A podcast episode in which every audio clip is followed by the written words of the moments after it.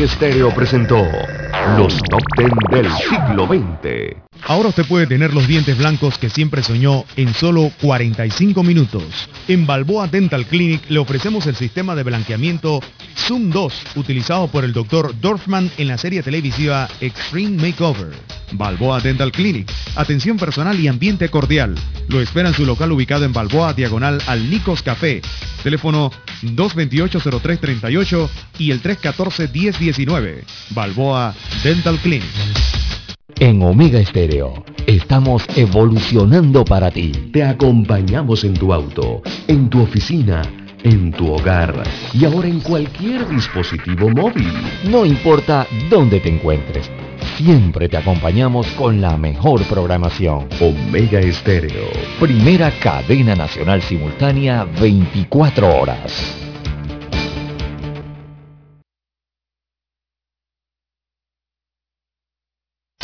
El mundo nos escucha. www.omegastereo.com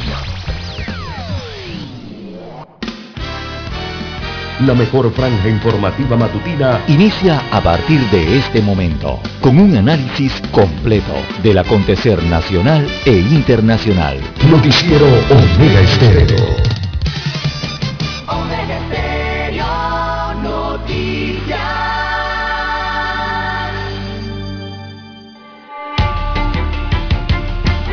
A continuación, los titulares, con los hechos que son noticias hoy.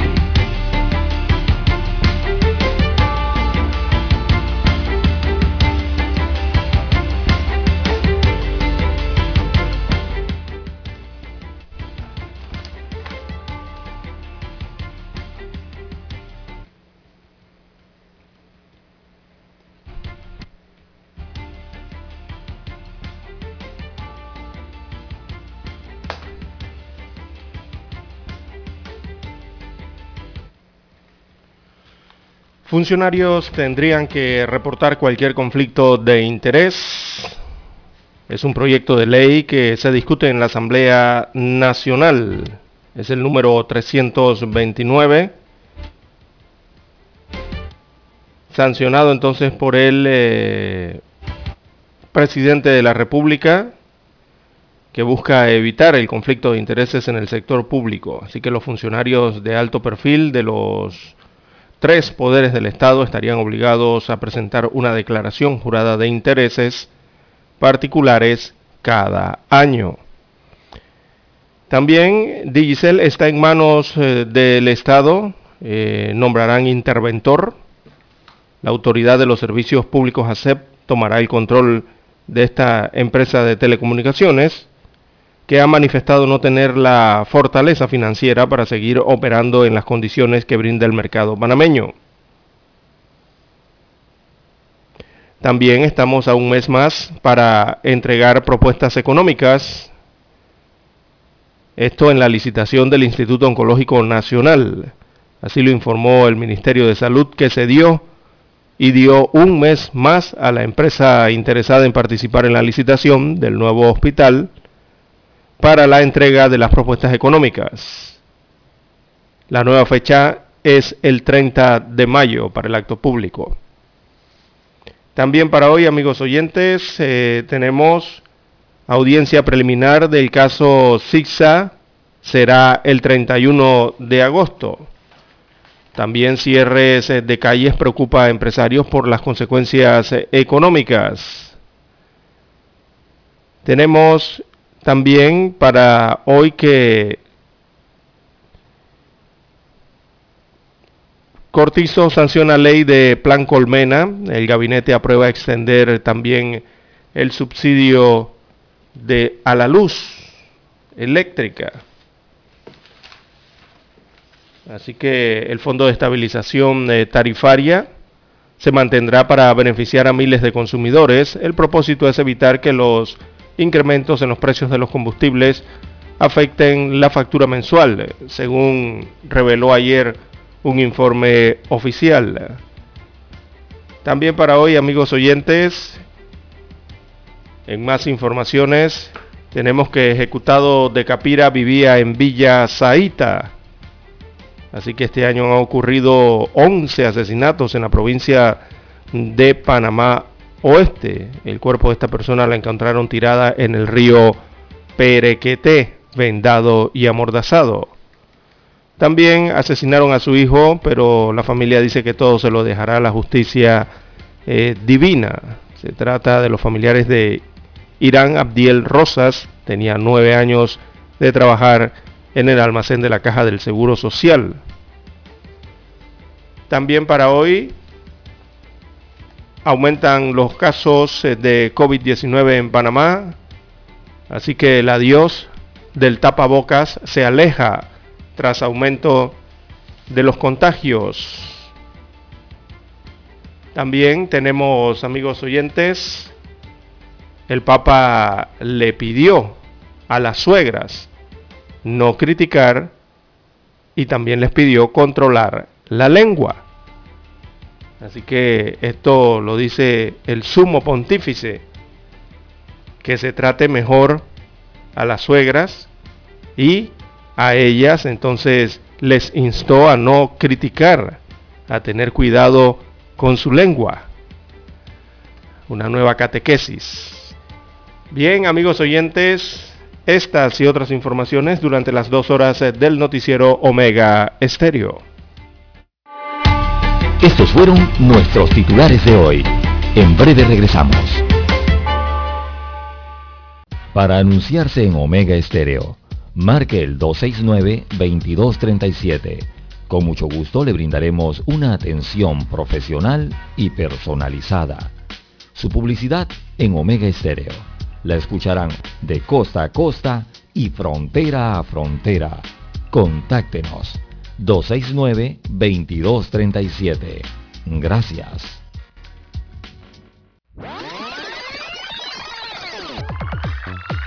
Omega Stereo tiene una nueva app. Descárgala en Play Store y App Store totalmente gratis. Escucha Omega Stereo las 24 horas donde estés con nuestra nueva app.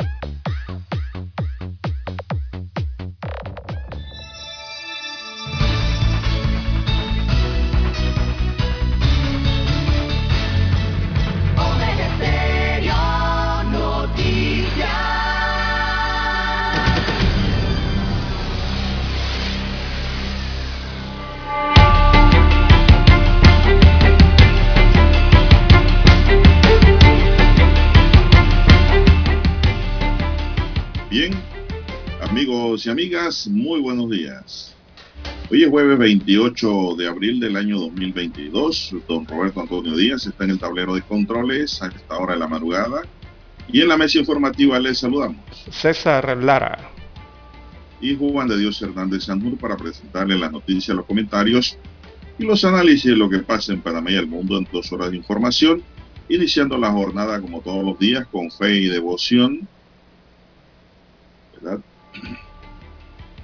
Pidiendo a Dios Todopoderoso que nos dé salud igual para todos, seguridad y protección, sabiduría y mucha fe.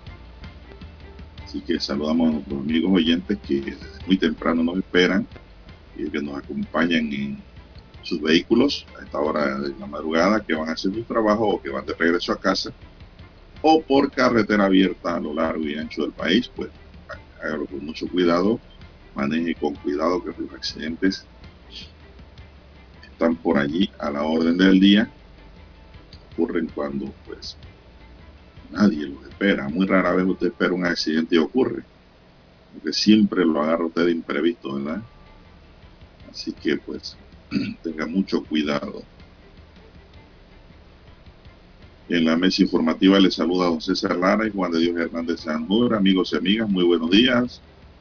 Mi línea directa de comunicación es el WhatsApp doble seis catorce catorce cuarenta y cinco. Ahí me pueden escribir. Gustosamente le atiendo su escrito al doble seis catorce catorce cuarenta y cinco. César Lara usa otras redes. Lara, ¿cuál es su cuenta? Bien, estamos en las redes sociales en arroba César Lara R. Arroba César Lara R es mi cuenta en la red social Twitter. Allí puede enviar sus mensajes, sus comentarios, sus denuncias, sus fotodenuncias, también sus videodenuncias. Eh, todo lo que ocurre lo puede enviar allí sobre todo lo que ocurre en las vías, don Juan de Dios, esos incidentes o accidentes, información que le sirve al resto de los conductores. Buenos días a usted, a todos los amigos oyentes a nivel de la República de Panamá, donde llegan las dos frecuencias de Omega Estéreo, las comarcas, las provincias del área marítima, también los que ya están conectados en el canal 856 de Tigo Televisión pagada por cable a nivel nacional. Allí llega la señal de Omega Estéreo. Recuerde el canal 856. Los que también están conectados a nivel mundial en omegaestereo.com y los que ya han descargado su aplicación de Omega Stereo y nos escuchan a través de su dispositivo móvil o su celular. Si aún no la tiene, usted la puede descargar. Búsquenos allí en su tienda Android o iOS, dependiendo de su modelo de aparato móvil. Buenos días, don Juan de Dios, ¿cómo amanece para hoy? Bueno, muy bien, muy bien, gracias a Dios, estamos bien, espero que pues, hoy todo marche bien como todos los días. Iniciamos la jornada de inmediato esperando que usted pues, esté muy bien. César, igual que don Roberto Antonio Díaz, que muy temprano anda trabajando con su mascarilla. ¿verdad? Sí. Don Roberto, que él no coge chance con nada. Él usa mascarilla a toda hora. Bueno, tenemos que Panamá registró Siguen los casos subiendo, don César, ¿ah? lo venimos diciendo. Panamá registró 845 nuevos contagios, un número alto ahora sí, de COVID-19, repito el número, 845 en las últimas 24 horas de la gente que se ha ido a sopar, porque hay muchos que no se van a sopar diciendo, ah, yo tengo gripe, yo tengo resfriado, y lo que tienen es COVID. 845 es el número por lo que hasta la fecha los casos acumulados confirmados ascienden a 773.675, por lo que el presidente Laurentino Cortizo instó a la población a acudir a vacunarse. Para ayer miércoles 27 no se reportaron defunciones en las últimas 24 horas y se mantiene un acumulado hasta la fecha de 8.183 fallecidos y una letalidad de 1.1%. La cantidad de recuperados ascendió a 760.875 en las últimas 24 horas. Se aplicaron 7.557 pruebas para una positividad de 11.2%. Sube la positividad, don César. Casos activos suman 4.617, mientras que en aislamiento domiciliario se encuentran 4.543 personas divididos en 4.530 en casas que tienen COVID y 13 en hoteles. Los hospitalizados suman 74, divididos 68 en sala y 6 en la unidad de cuidado intensivo. César, ¿qué le parece este número? Bien, don Juan de Dios. Bueno, en aumento, ahí leve aumento de los casos de COVID en el país. la tendencia se mantiene después de dos, creo que ya van tres días con estos aumentos que son más importantes. Eh, una positividad de rumbo al 12% que ya llama más la atención, llama más las alarmas. Y don Juan de Dios, el tema de los, de los casos, en el sentido en que hay más contagios que los recuperados. Así que la proporción es alta, don Juan de Dios. 3.6 son los nuevos contagios, o sea, en relación a la cantidad de personas recuperadas. La relación es de 3.6 contagios por cada recuperado. Así que está alta, está subiendo. Y hay que poner de nuestra parte la ciudadanía para tratar de contener esto. Sabemos que la temporada lluviosa parece haberse adelantado, por lo menos algunas situaciones que provocan más lluvia diaria en el país. Y don Juan de Dios, entonces nos acompañan varios de estos virus, incluidos el COVID, en el ambiente y en nuestras casas. Hay que tener más cuidado, sobre todo con el tema de las mascarillas en los interiores y tratar de evitar entonces esas aglomeraciones ¿no? en los interiores de las infraestructuras, casas, eh, trabajos y el área pública en este caso. Hay que tener un poco más de cuidado, aplicar más medidas de bioseguridad. Bueno, don César, la situación pues no, no está fácil en esta cuestión. Aquí el COVID no se ha ido, el COVID está retornando lentamente, está, eh, como quien dice, refortaleciéndose, a pesar de que no hay defunciones. Sí es preocupante el hecho de que eh, los números estén avanzando, estén aumentando. Sí es eh, hay una escuela por ahí, don César, no sé, el informe suyo, si lo tiene, hay una escuela en Azuero que registró como 18 estudiantes con COVID. Sí, es una, perdón, una escuela en, en el interior de la República Don Juan de Dios. Eh, déjenme buscarles rapidito aquí el informe. PC, si mal no recuerdo, es la escuela que ha registrado, sus estudiantes han registrado eh, varios contagios de, COVID, perdón, de COVID-19. Allí se detectaron eh, más de dos docenas de casos, 30 específicamente eh, se vienen registrando desde el pasado domingo y se detectaron entonces estos casos en los estudiantes del colegio secundario José Octavio Huertas. Este colegio está ubicado en el corregimiento DPC Cabecera allá en la provincia de Herrera. Así que esto obligó evidentemente a las autoridades a aplicar los protocolos, a tomar las medidas eh, de control pertinente para estos casos, para tratar de disminuir esos contagios en esta región y en este centro educativo específica, específicamente. ¿no? Eh, en las últimas horas se informó que eso se elevó hasta 36 casos allá en este colegio y se dio la intervención entonces inmediata de los padres de familia, el Ministerio de Salud y también el Ministerio de Educación eh, para permitir primero la higienización ¿no? del colegio y segundo poder eh, eh, realizar lo que es la trazabilidad para detectar más positivos entre estudiantes, docentes y administrativos. O sea, se aplican todos estos protocolos inmediatamente, ¿no? Se informó entonces que los contagiados, por lo menos hasta el día de ayer, eran 22 estudiantes pertenecientes al menos a seis salones del colegio. Además habían contagiado 10 profesores y eh, cuatro funcionarios administrativos resultaron positivos también en este colegio. Eh, muchos no presentaban síntomas, don Juan de Dios, pero sí, cuando se les aplicó las pruebas, resultaron entonces positivos a los contagios de COVID-19. Esos primeros 30 que fueron detectados en el colegio eh, José Octavio Huertas del distrito de PC en la provincia de Herrera.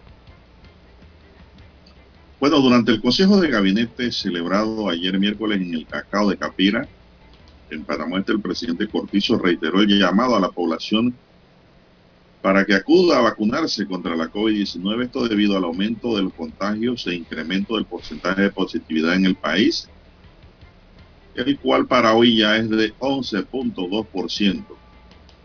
Luego de la presentación del informe epidemiológico sobre la situación de la COVID-19 en Panamá por parte de la doctora Ivette Berrío, viceministra de Salud, el presidente Cortizo advirtió que el país no ha ganado nada y pidió no dejar la guardia abajo ante este aumento en casos en los últimos días.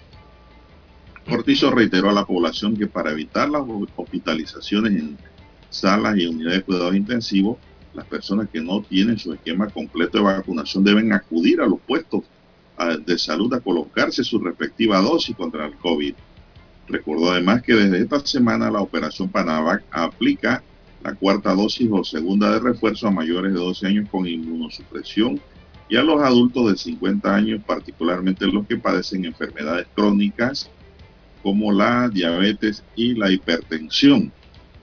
A su vez, Berrío también reiteró el llamado a la población a vacunarse y destacó que en el país hay cantidades suficientes de dosis para vacunar a las personas. Aprovechando la semana de vacunación en las Américas, Equipos de enfermería visitarán casas para aplicar vacunas contra enfermedades a niños y adultos, entre las que se incluyen la colocación de dosis contra la COVID-19, añadió Berrío. Bueno, aquí también estarán colocando la de la influenza, entonces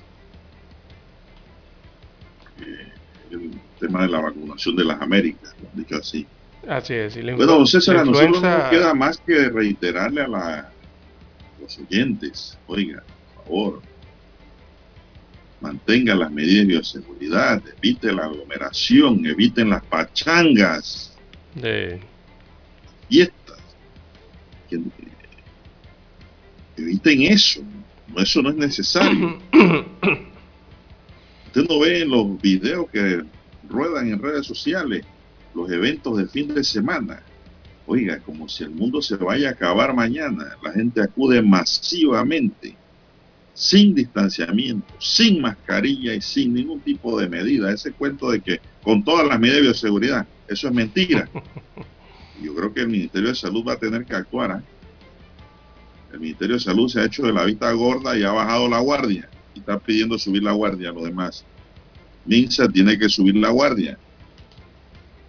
No puede ser que hayan lugares donde hay eventos masivos, don César, y todo el mundo anda sin mascarilla. Hay que mantener las medidas de bioseguridad. Esto no se aguanta, esto va para arriba. Escuchen lo que le digo. ¿eh? Ya Bien. ayer fueron 845 casos nuevos, hoy serán más.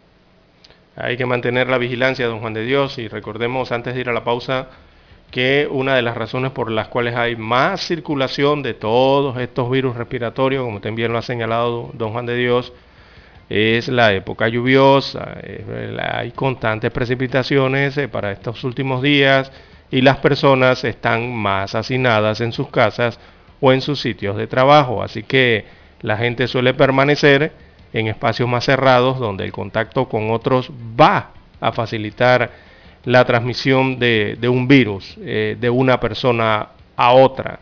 Así que quizás por eso estaremos viendo más contagios de gripes, influenza, incluso de la COVID-19 porque es otro nuevo virus que llegó para quedarse en el país, don Juan de Dios. Vamos a la pausa y retornamos. Para anunciarse en Omega Estéreo, marque el 269-2237. Con mucho gusto le brindaremos una atención profesional y personalizada. Su publicidad en Omega Estéreo. La escucharán de costa a costa y frontera a frontera. Contáctenos 269-2237. Gracias. La mejor franja informativa matutina está en los 107.3 FM de Omega Estéreo. 5.30 AM. Noticiero Omega Estéreo. Presenta los hechos nacionales e internacionales más relevantes del día. 7.30 AM. Infoanálisis. Con entrevistas y análisis con los personajes que son noticia. De 8 y 30 a 9 y 30 de la mañana.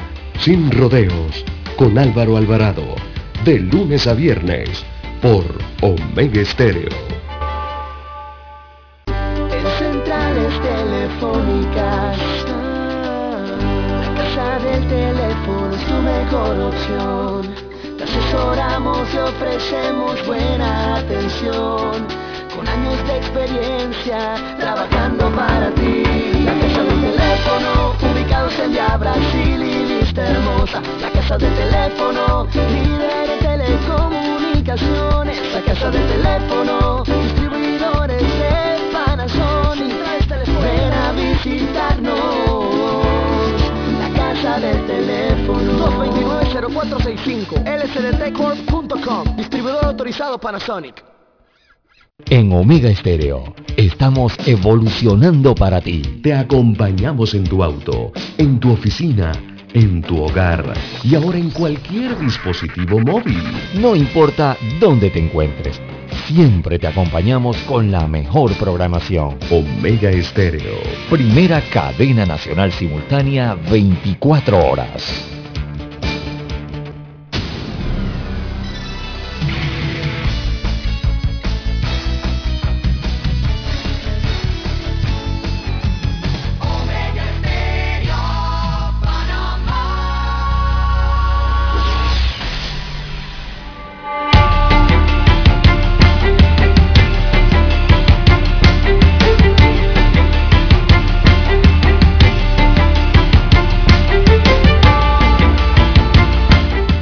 Bien, seguimos, son las 5.54 minutos. Al menos 15 heridos de un accidente de tránsito múltiple registrado en la vía transísmica a la altura de las Lajas en las cumbres. El hecho se dio cuando el conductor de una mula cargada de cemento habría perdido el control, chocó varios autos y fue a parar sobre unas casas. En un video que circuló en redes sociales se observa cómo quedó la calle llena de cemento, heridos tirados en el pavimento, vehículos colisionados y personas haciendo un llamado a la calma por lo fuerte que era la escena. Personal de Sistema Único de Manejo de Emergencias 911 movilizó al menos cinco ambulancias para socorrer a las víctimas. Hasta el momento se mantiene un gran congestionamiento en cuanto a este tipo de hechos. Cada vez que se dan estos accidentes se producen unos tranques increíbles en esa área, en el área de alcalde Díaz. Bueno, afortunadamente no se reportan muertos por este grave accidente, pero sí grandes daños materiales y víctimas heridas, o César, producto de esta colisión de este tráiler cargado de cemento. Pesado iba, ¿eh? Oiga, quedó todo lleno de cemento la vía, eh, don César. Usted sabe que si llega a caer un aguacero allí, Qué lío. no llovió ayer ahí en esa área, pero si llueve, todos los carros que pasan por ahí después se dañan también con el cemento, porque el cemento quema la pintura y se pega. Así que me imagino que tuvieron que trabajar ahí los bomberos y personal, qué sé yo, encomendados a hacer esa misión de limpiar la vía. Pero a lo que voy, don César, que aquí no va a haber póliza seguro que pague todo su daño. Hay muchos daños y ahí van a tener, ahí va a tener que pagar el, el conductor, empezando en orden, el conductor del trailer, el dueño de esa mula, sea persona natural Sí. o jurídica, y el seguro de la mula, si es que tenía también. ¿Cuánto Otro colisionó? Y ahora hay muchos carros circulando por la calle hasta sin seguro. Y la policía de tránsito no está pidiendo póliza de seguro al día a los conductores. Hay que pedirla. Sí, pero ¿cuántos fueron, cuántos fueron el- los colisionados, las víctimas allí colisionadas? 15 heridos. Uh, trabajo para abogados, don Juan de Dios, allí. ¿eh? Ah, no, no, no, aquí hay trabajo para abogados, ¿cómo no? Sí, sí, sí, esto no, esto no se va a arreglar, eh, se va a los componer de buena Sí. Los accidentes cuando se tratan de camiones, don Juan de Dios, de estos que conocemos camiones articulados, camiones tractores o, o mulas, como las conocemos aquí en Panamá, eh, regularmente, regularmente eh, estos accidentes no son culpa de las víctimas, o sea, no son culpa de esas 30 personas que fueron colisionadas. Regularmente es, por algún problema en el, en, la- en el vehículo o en la conducción del vehículo, don Juan de Dios. Y recordemos que todo esto está sujeto a indemnizaciones, ¿no?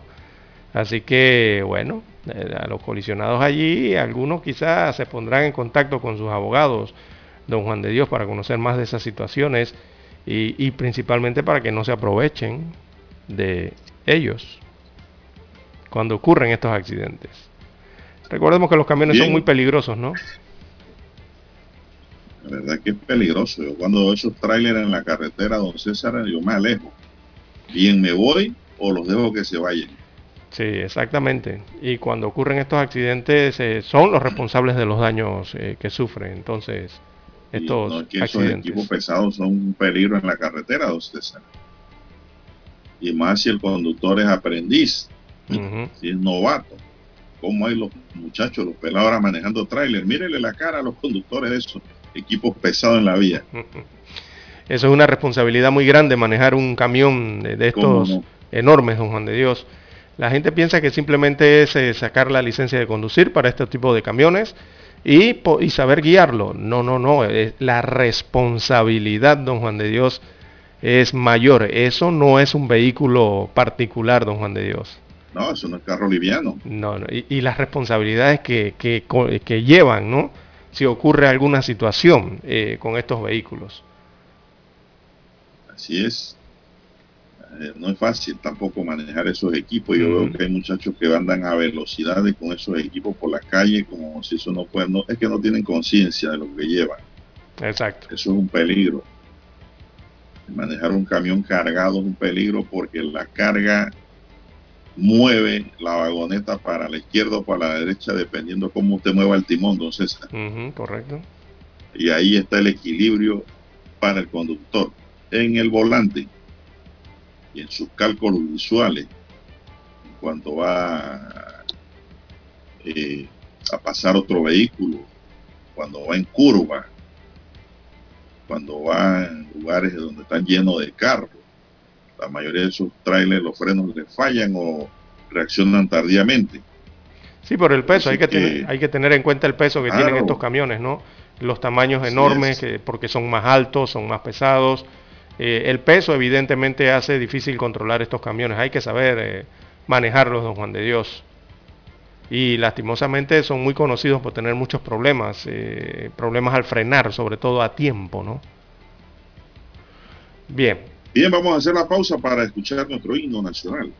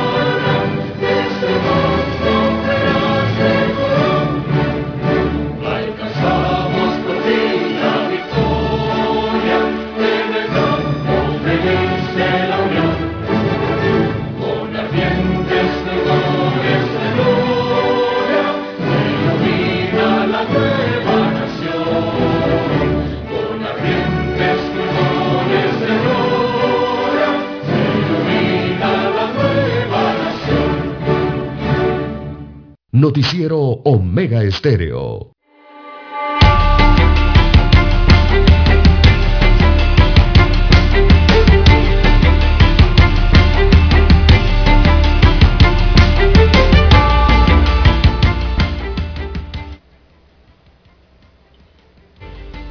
Bien, amigos oyentes, las 6.4, 6.4 minutos de la mañana en todo el territorio nacional. Bueno, me escribe un oyente que viene por, el área esa del accidente ayer, don César, dice que hoy es que están sacando, moviendo la mula. El camión, hasta ahora. De donde quedó incrustado. Fue a parar contra unas casas.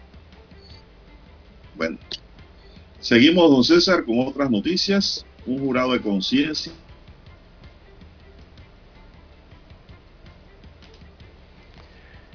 Bien, eh, amigos oyentes, las 6, 4, 6, 4 minutos eh, de la mañana en todo el territorio nacional. Eh, un jurado de conciencia, don Juan de Dios, dio resultados sobre el caso de Leodoro Portugal. Adelante. Correcto, don César. Déjenme conectarme aquí. sí, un jurado de conciencia del Tribunal Superior de Liquidación de Causas Penales.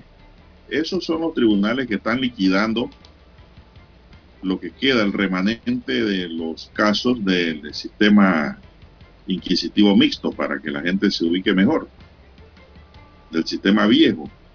Bueno, ese tribunal declaró ayer no culpable a cuatro exmilitares que fueron acusados y llevados a juicio por la desaparición, secuestro y asesinato del dirigente Eliodoro Portugal en la dictadura militar. Con este resultado, Pedro del Cid Lucinio Miranda, Gabriel Santos y Pablo Garrido G.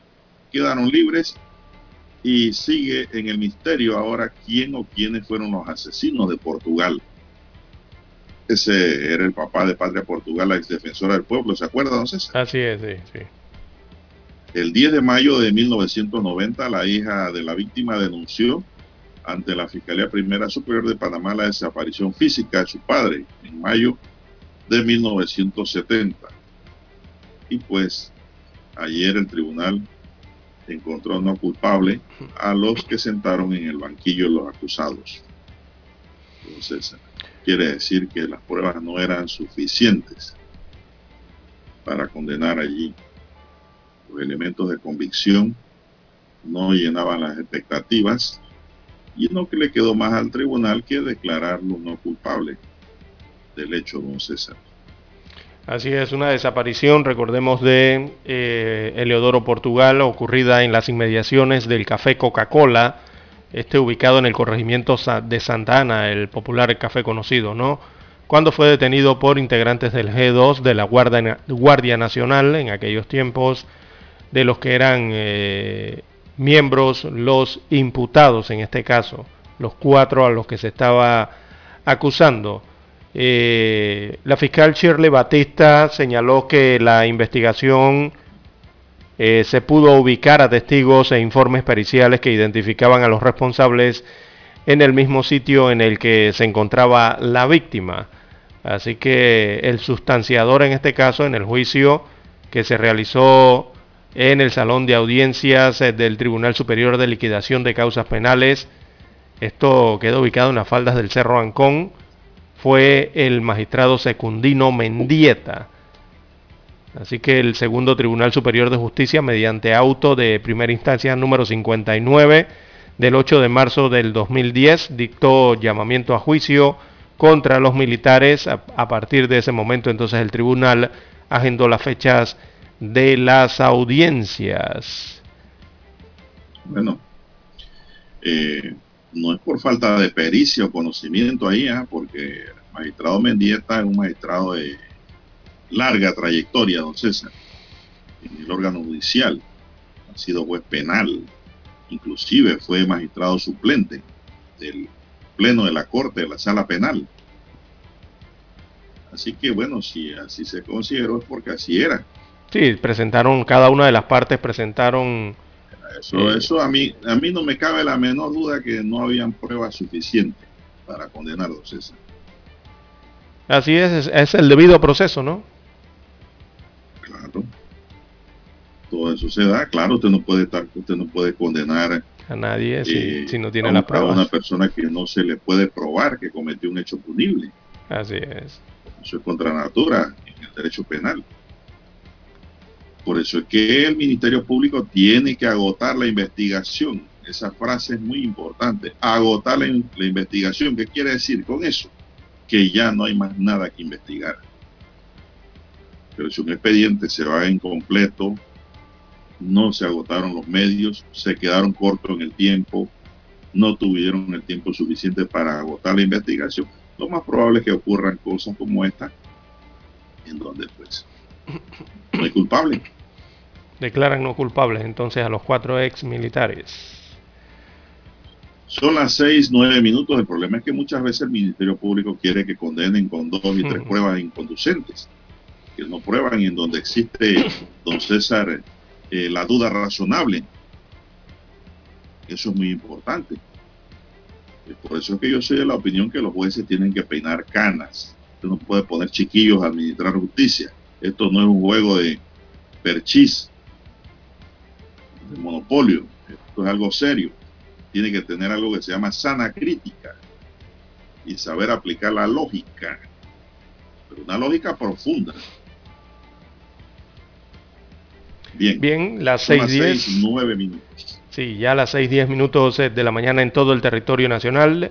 Don Juan de Dios, la Cámara Provincial de Transporte, capítulo de Panamá anunció su decisión de paralizar el servicio colectivo y selectivo en la zona urbana de la provincia de Panamá el próximo 3 de mayo, como medida de protesta ante el incumplimiento de las gasolineras sobre el beneficio otorgado por el gobierno central y su inconformidad con las plataformas de transporte electrónicas.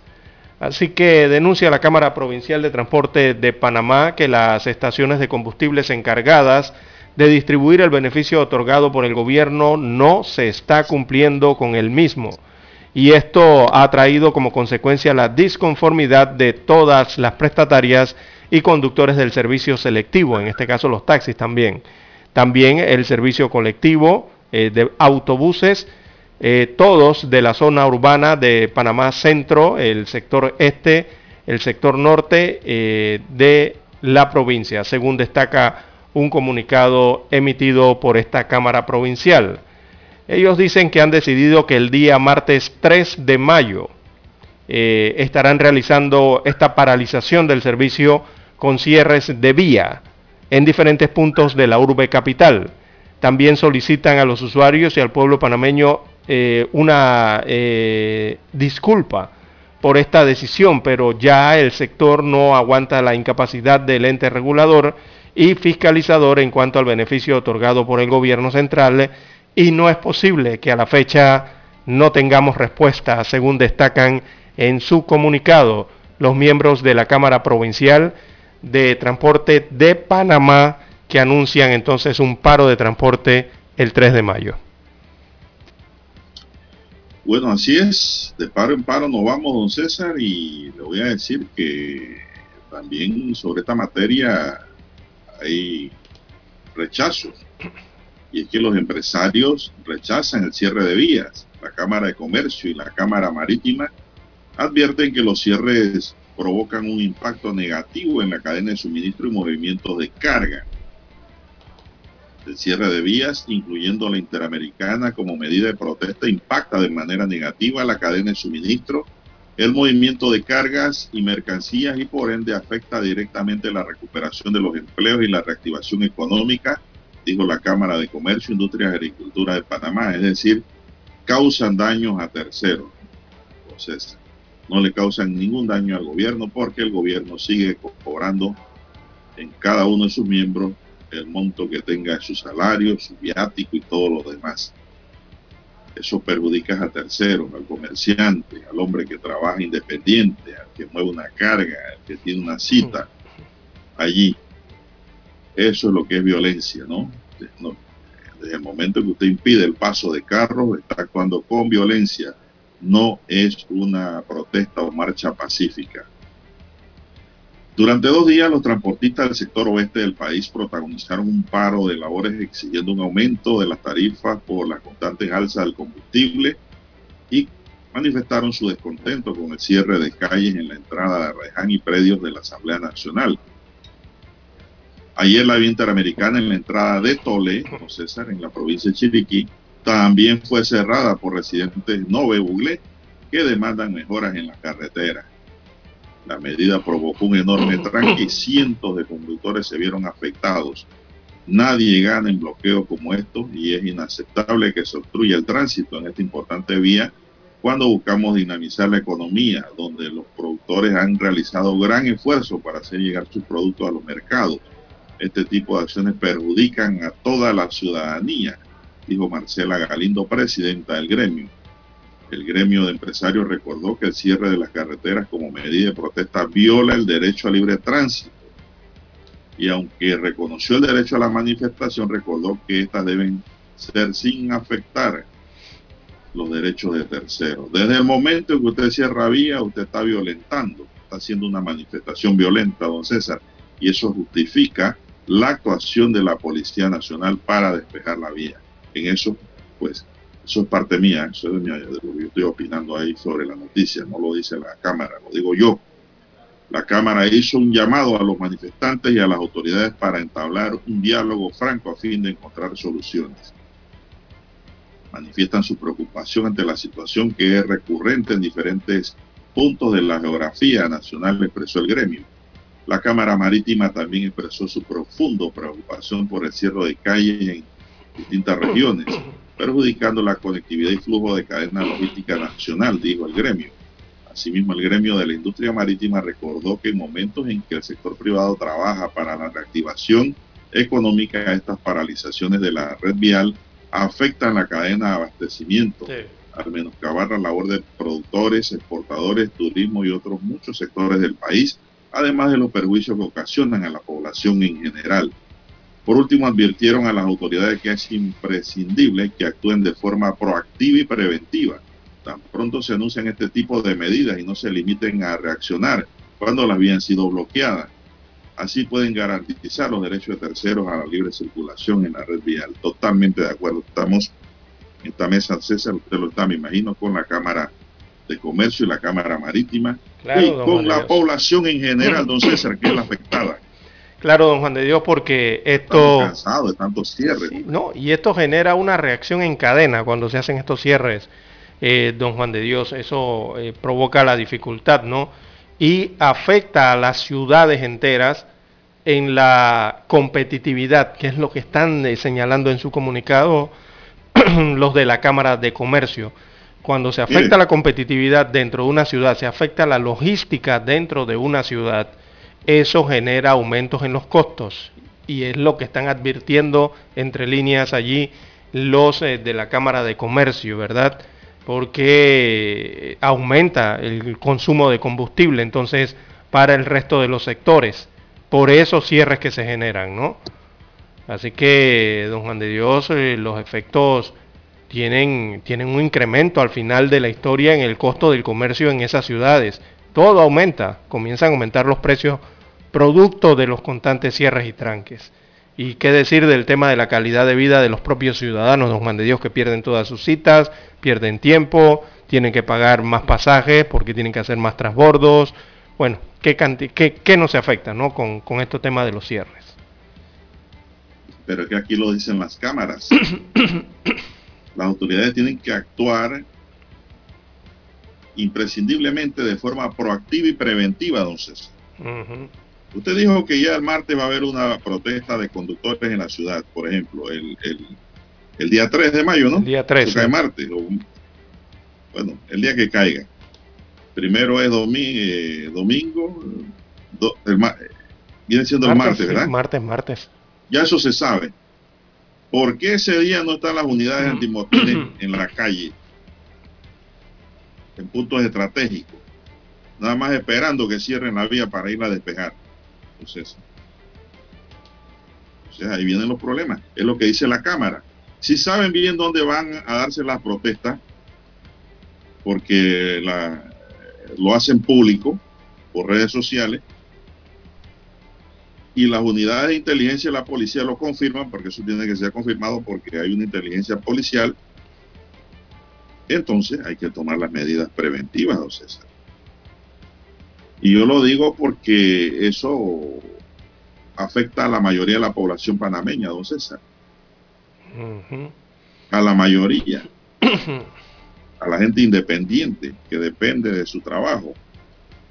Se ven seriamente afectados porque no pueden trabajar con esos cierres de vía. Sí, sí, todo eso va de la mano, ¿no? De, los gastos, los gastos, los gastos a corto plazo que durmiendo en lo que, tienen que hacer las personas. Tiene que haber más control, tiene que haber eh, más orden. Así debe ser. con este y cualquier gobierno, porque hay que respetar la constitución y la ley. Hay que hacer la pausa, don Juan de Dios, y retornamos. Vamos a la pausa.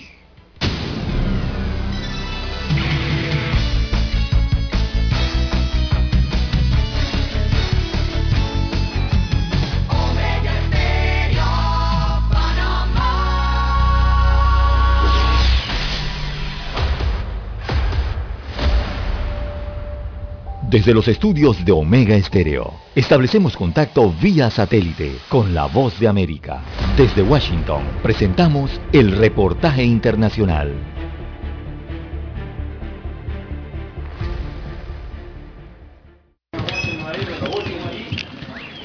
El gobierno de El Salvador tiene luz verde para construir más cárceles en el país.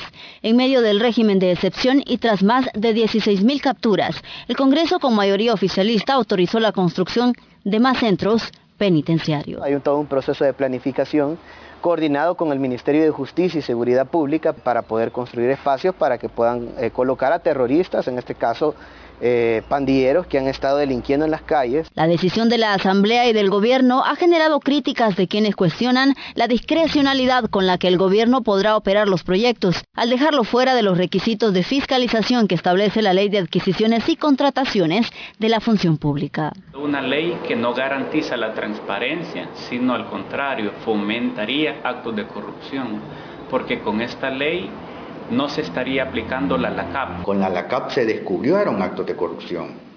Ahora ni siquiera sabemos eso. Hasta finales de 2020, los 27 centros de detención con los que cuenta el país se mantenían en un 134% de hacinamiento, es decir, cerca de 10.000 reos adicionales a su capacidad, y en el último mes han capturado a más de 16.000 personas. Las organizaciones también cuestionan cuáles son las prioridades del gobierno. No debería ser la prioridad, pero nosotros hemos visto que se está creando una suerte de Estado policial en El Salvador. Se están aprobando leyes draconianas, se están aumentando las penas y eso tiene como único propósito obtener réditos políticos.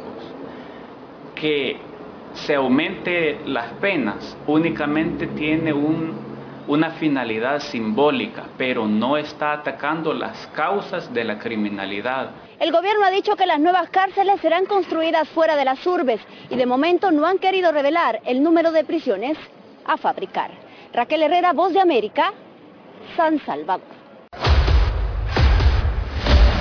Escucharon vía satélite desde Washington el reportaje internacional. La mejor franja informativa matutina está en los 107.3 FM de Omega Estéreo 5.30 AM. Noticiero Omega Estéreo. Presenta los hechos nacionales e internacionales más relevantes del día. 7.30 AM. Infoanálisis. Con entrevistas y análisis con los personajes que son noticia. De 8 y 30 a 9 y 30 de la mañana. Sin rodeos. Con Álvaro Alvarado. De lunes a viernes.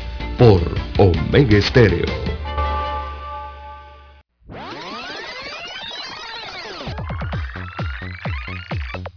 Omega Stereo tiene una nueva app. Descárgala en Play Store y App Store totalmente gratis. Escucha Omega Stereo las 24 horas donde estés con nuestra aplicación 100% renovada.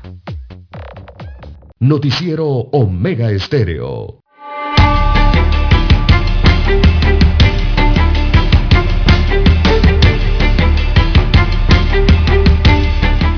Bien, seguimos, César. Ya el reloj nos indica que son las 6.23 minutos. En manos del órgano ejecutivo quedó el proyecto de ley 329 que regula situaciones de conflicto de intereses en la función pública, el cual finalmente luego de más de dos años y medio de haber sido presentado fue aprobado en tercer debate por el Pleno de la Asamblea Nacional. El documento impulsado por el diputado independiente Gabriel Silva define como conflicto de intereses el interés que mantiene una persona natural o jurídica para ejecutar acciones tendientes al desarrollo de los asuntos personales, privados o particulares en el ámbito laboral, empresarial o comercial, los cuales le redundan en beneficio. En tal sentido existe conflicto de intereses cuando una situación actual o potencial de quien ejerce la función pública puede interferir o ser contraria adversa a los intereses públicos o que sus intereses particulares de sus familiares o de sus donantes puedan influir en las decisiones relacionadas con su cargo, lo cual se manifiesta en una falta de imparcialidad en el ejercicio de sus competencias.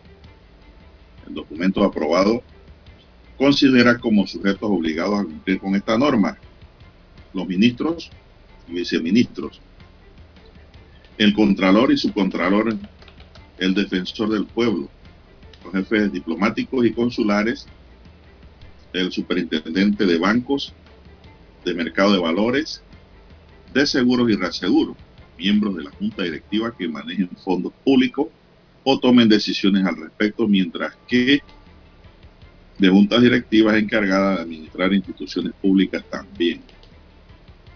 Se incluye a los directores generales, los gerentes o jefes de entidades autónomas o semiautónomas, la junta directiva de las asociaciones públicos privadas, la junta directiva de los organismos no gubernamentales que hayan recibido o reciban fondos, capital o bienes del Estado, los administradores nacionales, los alcaldes y vicealcaldes, los representantes de corregimientos, concejales, entre otros. Don César, ¿qué le parece? Muy bien, don Juan de Dios, era una ley que hacía falta hace mucho tiempo en Panamá. Esto se venía registrando desde hace años. Eh, recordemos que el conflicto de intereses surge cuando un servidor público o particular que, desempeña esa función pública eh, es influenciado ¿no? en la realización de su trabajo por consideraciones personales. Entonces ahí arranca el interés, eh, el interés de los conflictos, perdón, ahí arranca el conflicto de intereses dentro de una institución, porque hay, hay que ser transparente en las instituciones también, ¿no? Eh, así que viene a llenar un vacío que existía en la jurisprudencia y también en, las normativas del país, don Juan de Dios, ante tantas situaciones que se han visto administración tras administración gubernamental aquí en Panamá. Eh, ahora, eh, bueno, habrá que reglamentar esta ley, don Juan de Dios, y, yo diría que incluso eh, van a tener que darle charlas, eh, seminarios y hacer una concientización a los servidores públicos respecto a, eso mismo, don Juan de Dios, a lo que implica, eh, a lo que abarca el conflicto de interés en los servidores públicos. Mm, me parece a mí que van a tener que hacer hasta una guía, ¿verdad? Para que los servidores públicos entiendan correctamente esto y eh, se pueda aplicar y ejecutar esta nueva ley que habla entonces eh, para los temas perdón, de transparencia y de los buenos gobiernos, que, es lo que busca al final la ciudadanía que ocurra, ¿no? Que haya buenos gobiernos y que no existan estas situaciones. Bueno, también esto se extiende, don César, a las contrataciones públicas en materia de contrataciones públicas no podrán ser adjudicados aquellos actos en los cuales existan conflictos de intereses entre algún tipo obligado de la entidad contratante y el contratista. El sujeto obligado debe manifestar su conflicto ante el superior jerárquico y separarse inmediatamente del conocimiento de tales asuntos. Es una ley interesante, don César, que se va a las declaraciones juradas de intereses, el nepotismo y el doble salario sanciones por incumplimientos. Ah, la gran pregunta que yo hago aquí, dejo en el aire, don César, es, el presidente tiene una prueba de fuego en sus manos. ¿ah? ¿Sancionará la ley o la vetará? Esta, esta ley. que el país tiene que ir hacia adelante y hay que sancionarla, don César. No, es que el país necesita una, desde hace años, don Juan de Dios, décadas, una ley como, una ley de, conflicto de intereses. Eh, aquí han hecho alguna especie de intentos, pero siempre han muerto en su cuna. Por lo menos esta pasó, don Juan de Dios, y puede llegar... casi tres años esperando. Exacto, puede llegar quizás a la sanción presidencial. Y le voy a decir que esto pasó, don César, porque esto no toca al legislativo. Sí, esto es ejecutivo. Esto toca todas las instituciones ejecutivas. No toca para nada legislativo, don César. que allá sí hay conflictos de intereses enormes, empezando por el clientelismo. Bien, son las 6.29 minutos, señoras y señores. El tema está en la estrella de Panamá para los que quieran leer más, porque el documento es largo. Y nosotros tenemos que hacer una pausa porque tenemos que escuchar el periódico. Para anunciarse en Omega Estéreo, marque el 269-2237. Con mucho gusto le brindaremos una atención profesional y personalizada. Su publicidad en Omega Estéreo la escucharán de costa a costa y frontera a frontera. Contáctenos 269-2237. Gracias. Omega Estéreo, 24 horas en FM Estéreo. Desde los estudios de Omega Estéreo, establecemos contacto vía satélite con la voz de América. Desde Washington, presentamos el reportaje internacional.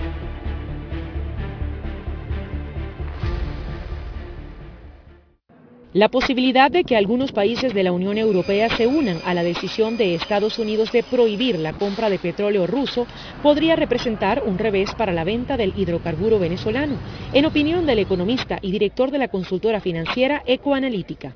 Rusia ahora pasa de ser tu aliado a ser un competidor. Rusia tiene que también colocar crudo en los mercados sancionados y eso por supuesto genera una competencia para Venezuela que también vende en ese mismo mercado. Ese mercado está principalmente en Asia. Eh, Rusia está mucho más cerca de Asia, tiene una infraestructura mucho mejor montada que la que puede tener Venezuela. Rusia es el tercer productor de petróleo del mundo después de Estados Unidos y Arabia Saudita. Genera cerca de 9.700.000 barriles por día, mientras Venezuela no está ni siquiera en el ranking de los primeros 10 países. En marzo apenas produjo 728.000 barriles según cifras oficiales, números que dejan en desventaja a Venezuela en medio del conflicto bélico es una oportunidad perdida para nosotros, porque hoy el mundo está buscando suplidores confiables de crudo. Venezuela tiene unas reservas enormes, es competitivo en la explotación de crudo, sacar el crudo en Venezuela no es difícil y además es barato. Nosotros pudiéramos haber absorbido parte de ese mercado que dejó Rusia, pero no tenemos en este momento la capacidad de aumentar la producción las sanciones que impiden a al menos cuatro bancos rusos hacer transferencias a cuentas en la Unión Europea son otro obstáculo para que Venezuela pueda aprovechar la coyuntura. Es que buena parte del crudo venezolano o las ventas de crudo venezolano se pagaban a través del sistema financiero ruso. Con las sanciones que tiene Rusia, esa dinámica también está muy complicada. Venezuela experimentará en 2022 un crecimiento económico de 8% según la firma Ecoanalítica, impulsado en parte por la explosión de precios del crudo. Sin embargo, la invasión de Rusia a Ucrania tendrá otras consecuencias adversas. La inflación en alimentos puede repuntar de manera considerable, o sea, eh, eh, es muy difícil prever exactamente un número, pero va a estar muy por encima de ese 200%.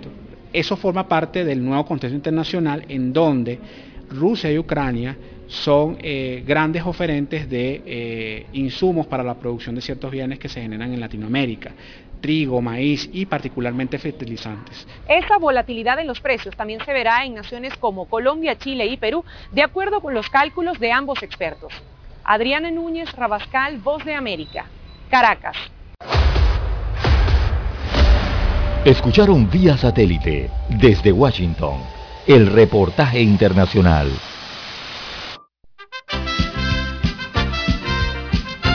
Infoanálisis de lunes a viernes, de 7 y 30 a 8 y 30 de la mañana por los 107.3 FM de Omega Estéreo. Con Guillermo Antonio Adames, Rubén Darío Murgas, Camila Adames Arias y Milton Enríquez. Infoanálisis, el programa para gente inteligente como usted.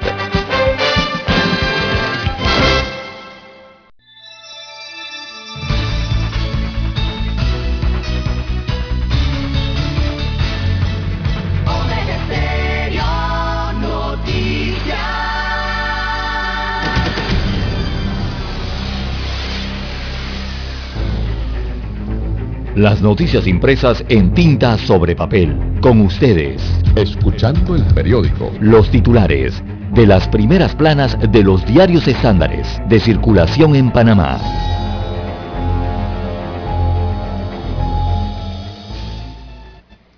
Bien, amigos oyentes, el diario La Prensa titula para hoy, funcionarios tendrían que reportar cualquier conflicto de interés. Se trata de un proyecto de ley. Si el presidente Laurentino Cortizo sanciona el proyecto de ley número 329 que busca evitar el conflicto de intereses en el sector público, los funcionarios de alto perfil de los tres poderes del Estado estarán obligados a presentar una declaración jurada de intereses particulares cada año. Allí tendrán entonces que reportar actividades profesionales, financieras, laborales, económicas, gremiales, personales o de beneficencia, sean o no remuneradas. También deberán informar si han tenido eh, contrataciones con el Estado, si han recibido regalos en el último año calendario antes de asumir el cargo que provengan de personas o empresas que no estén vinculadas, eh, que estén vinculadas a sus familias y si tienen también acciones en sociedades, fundaciones, fideicomisos, eh, constituidos tanto en Panamá como en el extranjero, entre otros puntos. Interesante la ley de conflicto de intereses hay que estudiarlo un poco más y analizarla, profundizar un poco más sobre ella. También aprueban eh, fideicomiso para compensar alza de combustibles. Destaca el diario La Prensa que el Pleno de la Asamblea Nacional aprobó ayer en segundo debate el proyecto de ley número 808 que crea un fideicomiso para compensar el aumento del precio de los combustibles. No se establece cómo se alimentará este fideicomiso el proyecto original suspendía temporalmente el impuesto a los combustibles, pero allí se requiere renta sustitutiva. También en otro de los títulos, eh, para el diario La Prensa, el origen de la revocatoria es la falta de transparencia. Bueno, la Red Ciudadana Urbana de Panamá manifiesta que la revocatoria de mandato del alcalde José Luis Fábrega obedece a la falta de transparencia de consulta ciudadana a las irregularidades administrativas y el manejo del presupuesto. Así que la Red Ciudadana Urbana eh, invita a todos los electores del Distrito de Panamá a evaluar a conciencia la trayectoria del alcalde y decidir de forma responsable y sin presiones eh, si firmarán o no la solicitud de revocatoria de mandato. Destaca el rotativo que la recolección de firmas comenzó el pasado 20 de abril y se encuentra entonces también el acceso en las páginas oficiales del Tribunal Electoral para dar, eh, establecer allí la firma. Bien, un mes más para entregar propuestas económicas. Esto se trata de la licitación del ION. El ION viene siendo el Instituto Oncológico Nacional. Así que el Ministerio de Salud se dio y dio un mes más a las empresas interesadas en participar en la licitación del nuevo Instituto Oncológico Nacional para la entrega de propuestas económicas. La nueva fecha es el 31 de mayo. Más títulos del diario La Prensa, Club Kiwanis y Apagolf, una alianza por el deporte. Bueno, se habla de un polideportivo, así que el Club Kiwanis de Panamá celebrará dos nuevos torneos. Veamos cuáles son los torneos. Se trata del Kiwanis Junior League y la Copa Interclub Infantil, respaldadas por la Asociación de Golf de Panamá.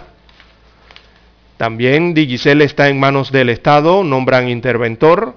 En la sección de económicas destaca la prensa que la, Autoridad de los Servicios Públicos ASEP tomará el control de Digicel, empresa que ha manifestado no tener la fortaleza financiera para seguir operando en las condiciones que brinda el mercado panameño. También en un mes más, eh, bueno, esta información ya la dimos del el León. Veamos qué más tiene la portada del diario La Prensa. Eh, audiencia preliminar del caso CISA eh, será el 31 de agosto. También en Panorama, relator hablará sobre derecho a réplica. A forma de pregunta, otro titular, ¿por qué la Corte Interamericana de Derechos Humanos bloquea la excarcelación de Fujimori? Hay un reportaje especial en la página 6A. También viene la sección Vivir Más. Allí desarrollan el reporte Concurso Nacional de Oratoria inicia la cuenta atrás. Bien, la bueno, estos son los titulares, no tiene hoy fotografía principal del diario La Prensa. Son los titulares que aparecen en portada del rotativo. Pasamos ahora a la lectura de los principales titulares del diario La Estrella. Bien, la Estrella de Panamá nos dice, empresarios rechazan el cierre de vías. La Cámara de Comercio y la Cámara Marítima de Panamá advierten que los cierres provocan un impacto negativo en la cadena de suministro y movimientos de carga. Primera visita oficial de un ministro de Exteriores de Turquía a Panamá. Su Excelencia Mevlut Cavazoglu compartió su punto de vista sobre las perspectivas de cooperación entre Turquía y Panamá. Hay un artículo sobre el tema. Carlos Vive dice, me preocupa dejar de escuchar voces de altura. Que Rubén sea el último. Gabinete extiende por un mes subsidio eléctrico. El Consejo de Gabinete, eh, bajo el mando de Laurentino Cortizo, sancionó la ley del Plan Colmena que busca reducir la pobreza multidimensional y la desigualdad en los corregimientos más vulnerables del país. Víctor Manuel Sacipa dice, la corrupción carcome al erario público. Panamá registra aumento de contagios por la COVID-19. 845 casos se detectaron en las últimas 24 horas. Zulay Rodríguez solicita investigar al director de seguridad de la Asamblea por abuso de autoridad. Ley de conflicto de intereses queda en manos del órgano ejecutivo para su sanción o veto. Suben los asesinatos de mujeres en Panamá durante el primer trimestre del año 2022. También tenemos para hoy, actor de Bollywood se reúne con estudiantes de la Universidad de Panamá. Efectos de la desigualdad en la distribución de vacunas impactó en la población infantil y educación presencial. La ACEP toma el control de la concesionaria Digicel Panamá. Gabinete aprueba extender beneficio del Fondo de Estabilización Tarifaria por la COVID-19. Ministerio de Economía y Finanzas advierte que suspensión del impuesto de combustible requiere de una renta sustitutiva. No se sabe si el proyecto que presentó Zulay tiene la renta allí. Expresidente Trump apela a la decisión de una corte que le declaró en desacato. El juez ordenó además al exmandatario a pagar una multa de 10 mil dólares por cada día que no entregue los documentos. Estados Unidos ve improbable que Cuba, Nicaragua y Venezuela sean invitadas a cumbre bajo el lema Construir un futuro sostenible, resiliente y equitativo la cumbre se centrará en los crecientes flujos migratorios en la región. Microsoft revela en un informe los implacables ciberataques de Rusia a Ucrania. Según Microsoft, con estos daños Rusia también pretendía acabar con la confianza de los ciudadanos de Ucrania en sus líderes. Borral pide a la Unión Europea apostar por las energías verdes tras la nueva agresión de Rusia. Hasta el momento el corte de suministro es la reacción más dura que toma Rusia en represalia por las medidas impuestas por Occidente. Aumentan las exportaciones de vino de Europa. Según un estudio de la Organización Internacional de la Viña y el Vino, la bebida presentó creces en su exportación alcanzando un 15,5% en valor hasta 34.300 millones de euros en el cierre de 2021 que todo el mundo ahora quiere tomar vino, César. En verdad no está mal. El ángel de Varsovia, la historia de una mujer común que hizo cosas extraordinarias. La anticoncepción como una herramienta de planificación familiar es un reportaje que está en Estrella de Panamá. Y Marvel abre las puertas al multiverso de la locura. Señoras y señores, estos son los titulares de primera plana que le podemos ofrecer del diario La Estrella de Panamá y concluimos así con la lectura de los titulares correspondientes a la fecha. Hasta aquí, escuchando el periódico. Las noticias de primera plana, impresas en tinta sobre papel. 7.30 AM. Infoanálisis, con entrevistas y análisis con los personajes que son noticia. La mejor franja informativa matutina está en los 107.3 FM de Omega Estéreo, cadena nacional. Para anunciarse en Omega Estéreo, marque el 269-2237. Con mucho gusto le brindaremos una atención profesional y personalizada. Su publicidad en Omega Estéreo. La escucharán de costa a costa y frontera a frontera. Contáctenos 269-2237. Gracias.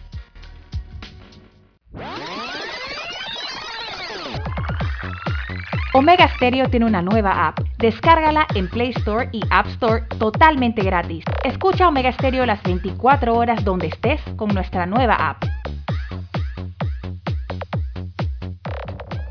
Noticiero Omega Estéreo. Desde los estudios de Omega Estéreo, establecemos contacto vía satélite con la voz de América. Desde Washington, presentamos el reportaje internacional.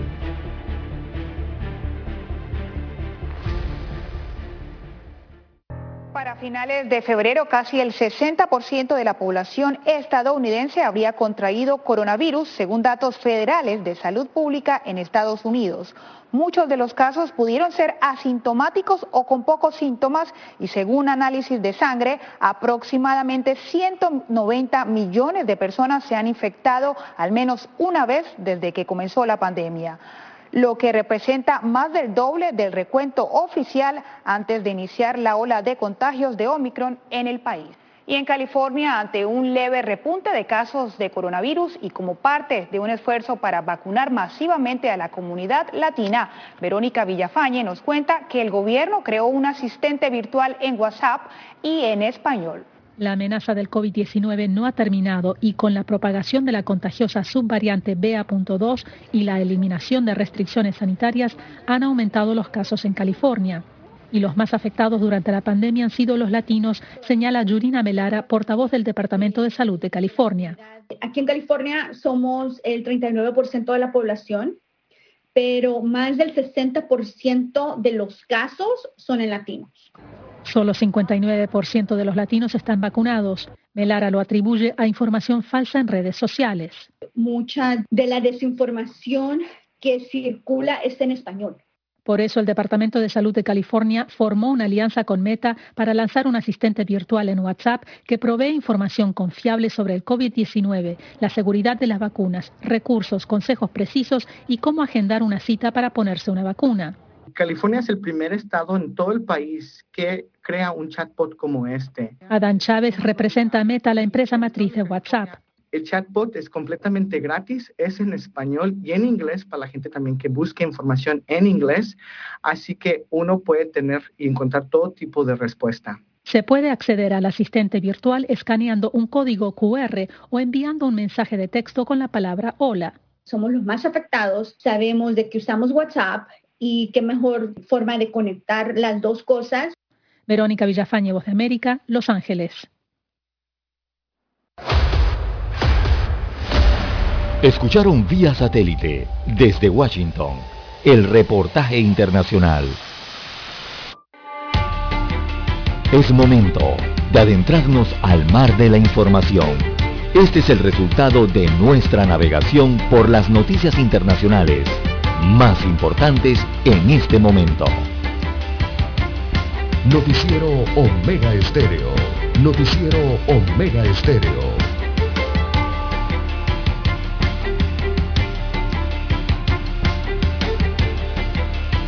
Bien, amigos oyentes, las 6.48, 6.48 minutos de la mañana en todo el territorio nacional.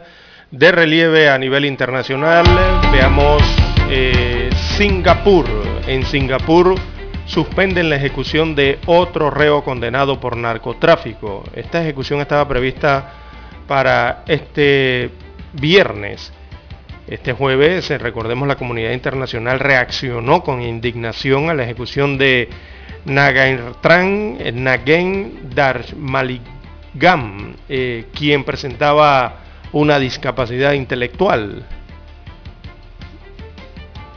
Así que el Tribunal Supremo de Singapur concedió este jueves la suspensión temporal de la ejecución prevista el viernes de un ciudadano malasio condenado por narcotráfico, después de que eh, la víspera fuera ajusticiado otro preso por el mismo delito pese a las protestas eh, locales y también internacionales.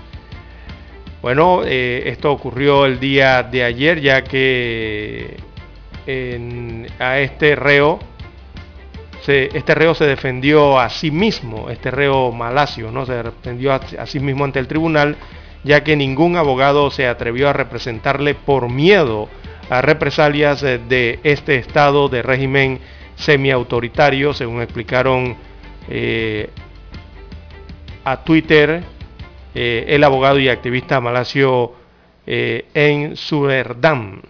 Bueno, la suspensión es momentánea de esta ejecución que se produce un día después de que fuera ahorcado el método de Singapur para aplicar la pena capital, eh, otro ciudadano de 34 años que presentaba una discapacidad intelectual. Así que así de drásticos son en estos países del Asia principalmente, ya que no solo Singapur, amigos oyentes, también los países del sudeste asiático eh, se aplican este tipo de, de penas por el narcotráfico, o sea, se castiga el narcotráfico hasta con la muerte eh, en estas áreas. Eh, bueno, hay mucha dureza con que muchos países entonces castigan el delito de droga. Veamos, eh, los delitos por narcotráfico están castigados con pena capital, también con la horca, el fusilamiento y también la inyección letal en países como Singapur, Indonesia, Malasia, Tailandia y Vietnam. Allí el delito de drogas es, eh, es, castigado con dureza, con la muerte. Eh, también hay otros países en Asia como Filipinas, Camboya eh, y Birmania. Birmania es Myanmar. allí han abolido o, o, ya no aplican entonces este tipo de penas. Pero en los que les mencioné anteriormente, allí son bien drásticos con esto del narcotráfico. No perdonan este delito allá en países como Vietnam, Tailandia, Malasia, Indonesia y Singapur.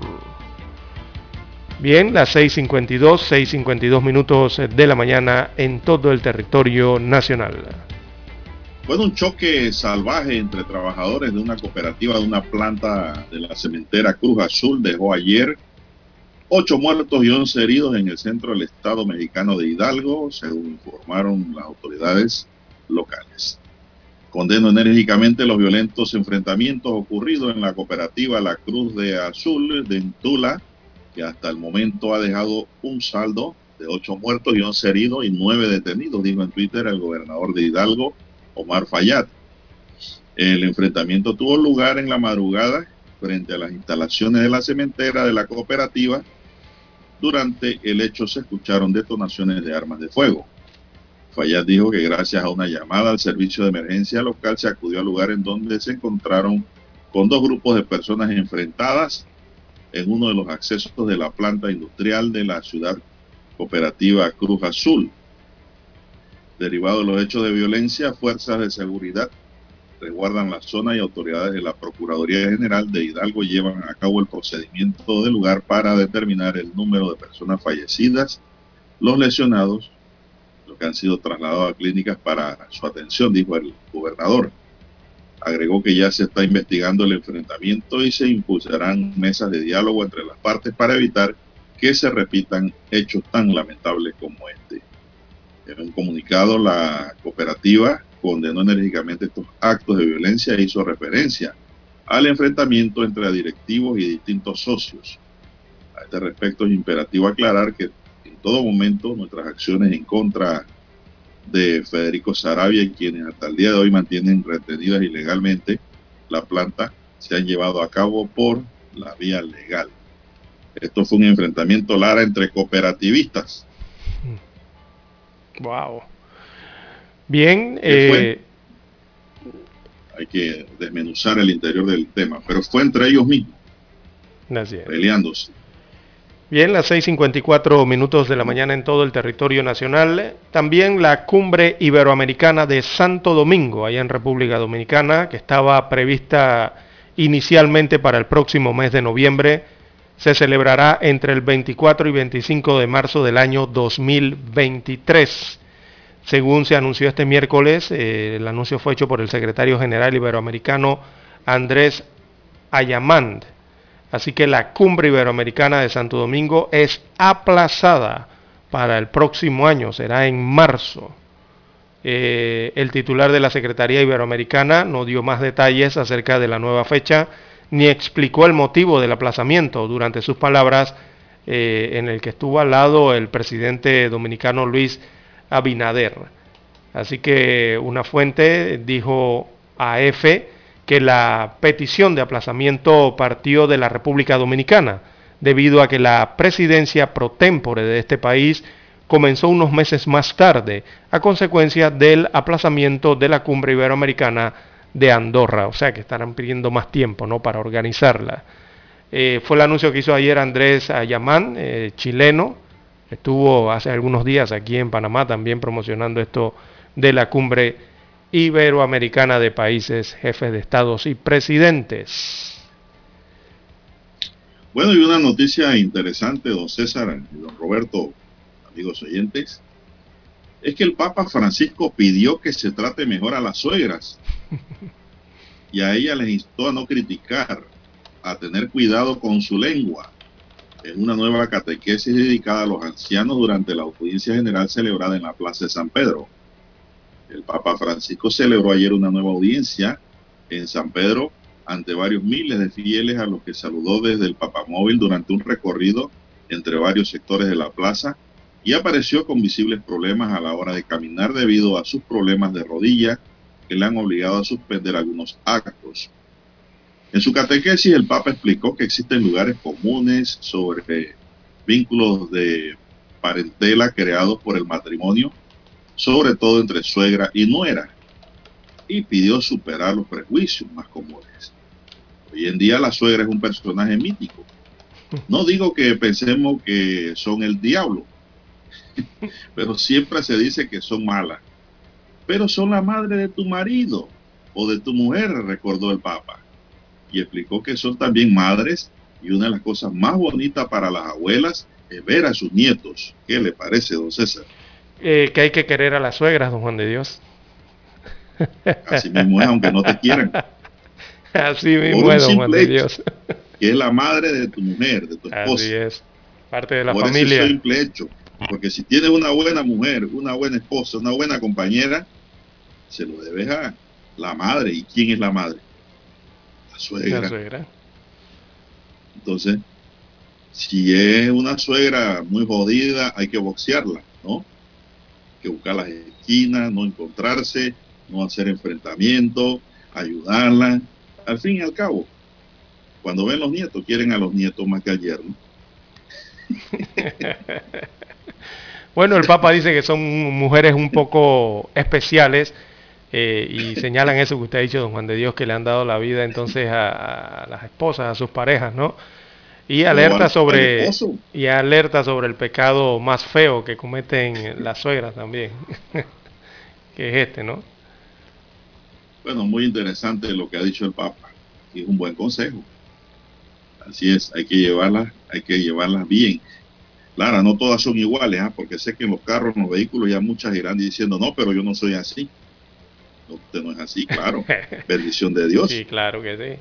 Amén. usted no es una suegra problemática, sino que una suegra de diálogo y componedora y eh, bien llevadera, bueno, Dios la bendiga siempre y la mantenga así. Eso es importante también. Ahora, ah, en estos tiempos, Lara, las suegras son jovencitas. ¿Usted sabía eso? Sí, bastante. Ya no es como antes. Bueno, las suegras jovencitas que a los 35 o 40 años ya son, ya son suegras tan jóvenes. Así que bueno, todo el mundo a portarse bien. Vamos a la pausa, don Roberto.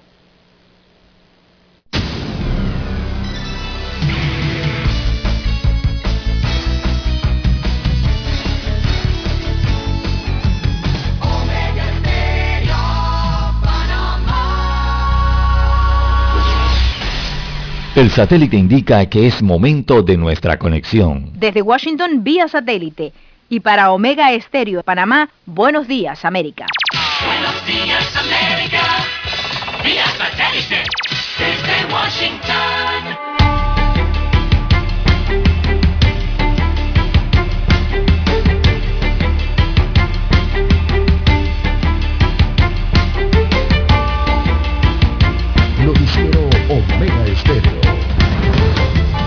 Estados Unidos se prepara para el final del título 42, aunque acatará fallo que pospone su derogatoria. Rusia suspende el suministro de gas a dos miembros de la OTAN. Europa lo califica como un chantaje. Además, intercambio de prisioneros entre Washington y Moscú.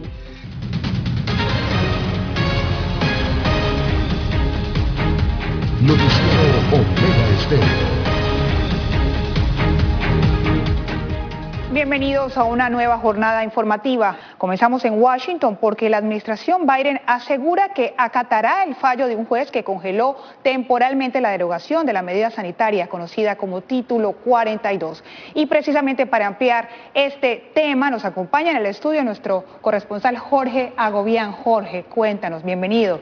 ¿Cuál es ahora el plan de la administración Biden? Divalicet, hacer cumplir las leyes migratorias, ya sea a través del Título 42, si este inminente fallo del juez continúa su curso o también cumplir las leyes migratorias de, que establece el título 8. De eso hablaré en el siguiente reporte. Pero la administración también busca varios escenarios para contrarrestar lo que ellos aseguran será la llegada de inmigrantes a la frontera sur de Estados Unidos. Pero tanto republicanos como algunos demócratas creen que la patrulla fronteriza no está lista para manejar la situación a partir del 23 de mayo. Mallorca, sin embargo, dijo lo contrario y abogó por la colaboración regional. Este es un desafío hemisférico y necesita ser enfrentado con una respuesta hemisférica y regional. Y continuamos trabajando con los países de la región para hablar sobre gestión fronteriza y sobre la ayuda humanitaria para que puedan cumplir con las responsabilidades que tienen, para promocionar ese alivio de acuerdo con sus leyes y para repatriar a las personas que no califican para el alivio de acuerdo con sus leyes. Mientras se mantenga en vigor el título 42, la mayoría de los migrantes que lleguen a la frontera sur serán automáticamente deportados debido a la medida de salud pública de protección por COVID-19. Bien, es importante acotar que la orden temporal de este juez de Luisiana precede a una demanda de 22 estados republicanos. Ahora, el 13 de mayo será la fecha en la que este juez decidirá si continuará su decisión de bloquear el levantamiento o la derogatoria del título 42. Estaremos pendientes de esta información, por supuesto, para llevarle los detalles a nuestra audiencia. Rusia suspendió el suministro de gas natural a Polonia y Bulgaria, alegando que no efectúan sus pagos en rublos. José Pernalete nos cuenta que de esta manera Moscú responde a las sanciones que enfrenta por invadir Ucrania. Desde Rusia, Vladimir Putin ha cristalizado su amenaza de no proporcionar gas natural a los países que no paguen este servicio en rublos en lugar de dólares o euros. La exigencia de Moscú como respuesta a las sanciones impuestas tras la invasión a Ucrania pone en jaque los precios del gas y suministro energético en Europa. De acuerdo a expertos, la Unión Europea ha afirmado que este ataque a la comunidad continental estaba previsto y se encuentran preparados para enfrentarlo.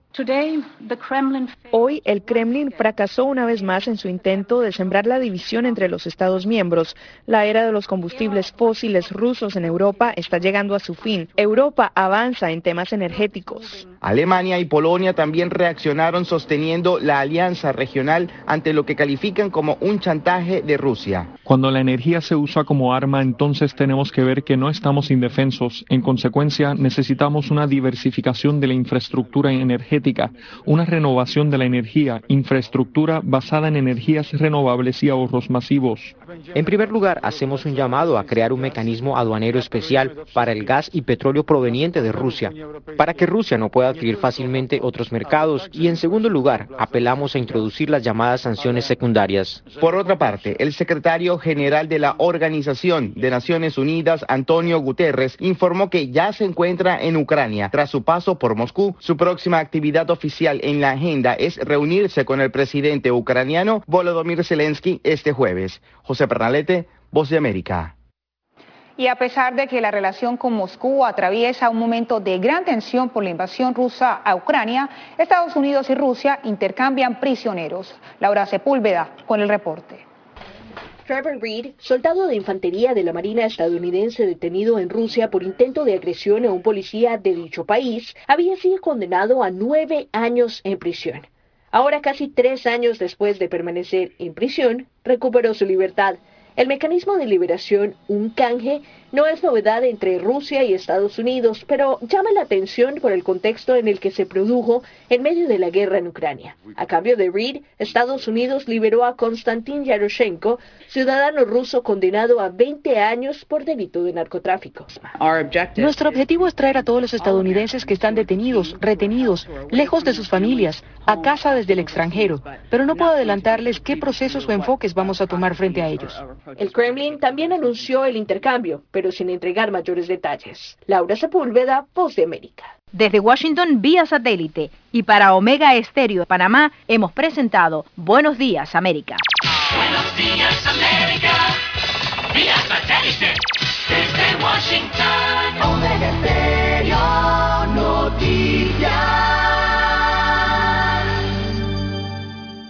La mejor franja informativa matutina está en los 107.3 FM de Omega Estéreo, 530 AM. Noticiero Omega Estéreo presenta los hechos nacionales e internacionales más relevantes del día. 7.30 AM. Infoanálisis. Con entrevistas y análisis con los personajes que son noticia. De 8 y 30 a 9 y 30 de la mañana. Sin rodeos. Con Álvaro Alvarado. De lunes a viernes. Por Omega Estéreo.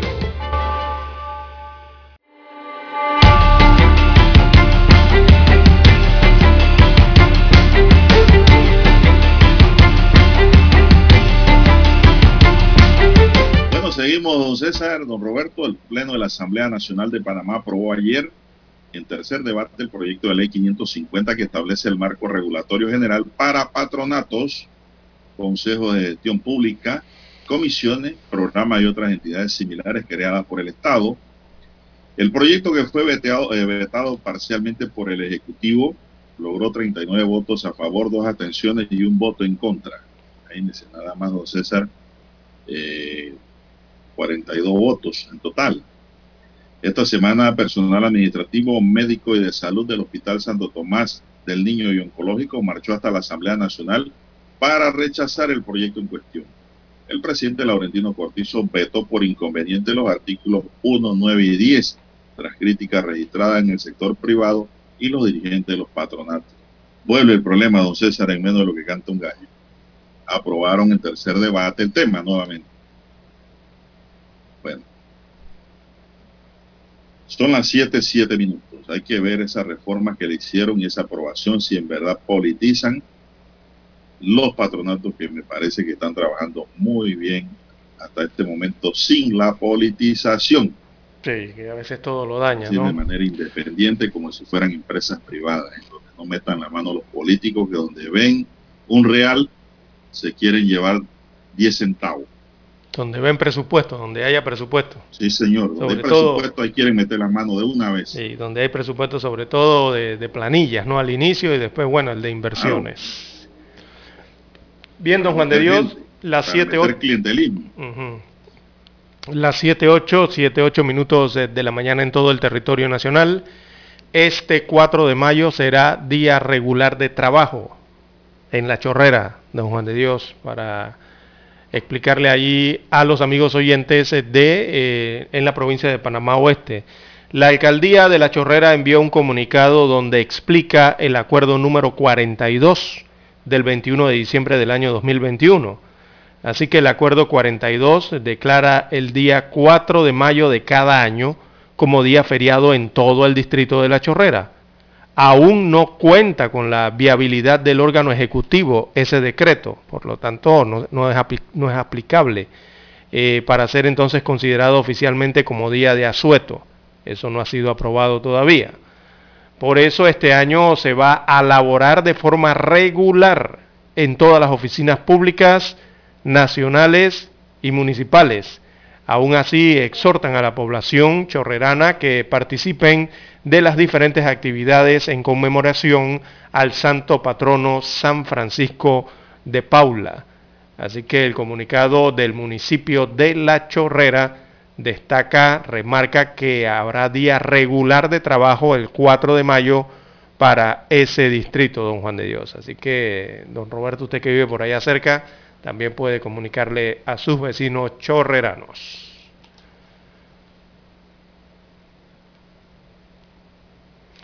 Bien, 7-10, 7-10 minutos de territorio nacional. Adelante, don Juan de Dios. Estaba viendo aquí, estaba viendo aquí que ayer hubo una reunión importante entre futuros actores, me imagino que Dani estaba allí.